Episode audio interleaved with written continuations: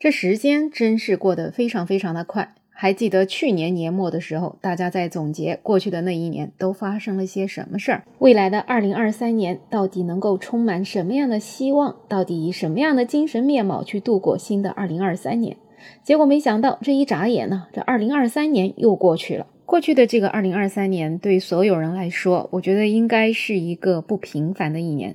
首先呢，疫情过去了，本来呢是大家感觉会充满了希望的一年，很多人收拾起行囊，准备出去旅行，也有很多人有很多的计划，希望在这一年里面能够实现。可是没想到这一年整个的大环境却是不尽如人意。而且，不论是大环境或是小环境，很多人似乎都经历了一些困惑与挫折。很多人被迫失业，开始干起了与自己的专业不相符合的一些很枯燥无聊的工作，而且还时常被一些言论所困扰，说二零二三年可能是未来几十年里面最好的一年。不过，即使是这样，这日子还得往前过。再加上我们中国人本来就坚韧不拔，所以呢，这世上也是没有什么迈不过去的坎。说说我自己吧，在过去的这一年，对我来讲应该算是幸运的一年。在春节过后，我正在对这一年的生活开始感觉到彷徨的时候，突然间天降一份工作机会，并且就成功的入职了。所以原本可能计划在疫情过后的这一年，应该可以尽情的把过去几年缺失的旅游给补回来。一份工作也算是把所有的计划都打乱了，但是内心呢，至少还是比较充实的。有很多人问我：“你都人到中年了，为什么要重新出去工作呢？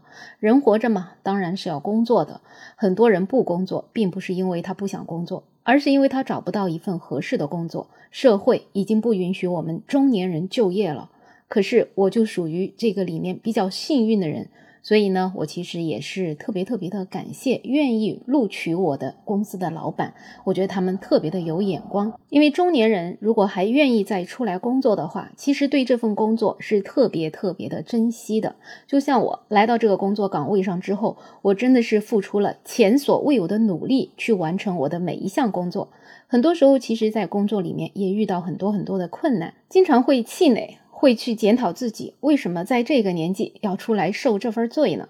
但是其实认真的思考之后，就觉得到了这个年龄还是要认认真真的做事儿。所以最后我也是给自己下了一个决心，不管环境如何，不管阻力有多大，我一定要坚持做自己认为正确的事情。所以这一年，我是成功的在希望当中啊痛并快乐着，也是真正找回了真实的自己。而我呢，也是特别特别的勤快，几乎每一周都在出差，哪怕身体很累，可是每当看到项目有进展的时候，就觉得特别特别的幸福。所以在这一年里面，我也是飞行了四十一次，也坐了无数次的高铁，也认识了很多很多新的朋友，也让我的人生更加的丰富多彩。所以总的来讲，回看二零二三年这样一个不平凡的一年，可能落到我这样一个个体的身上的时候，它可能对我来讲，更多更多的是运气。如今离二零二三年结束还有二十天的时间，在最后的这个时光里面，我可能还得继续努力的工作，还得不断频繁的出差。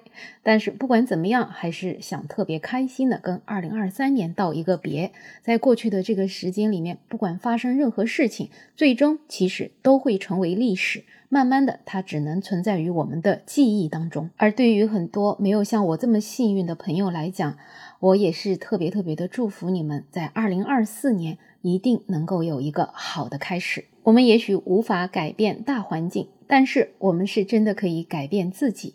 有任何想法，有任何想做的事情，立马从现在开始就去行动吧。人生只有真正努力过了，才不会后悔。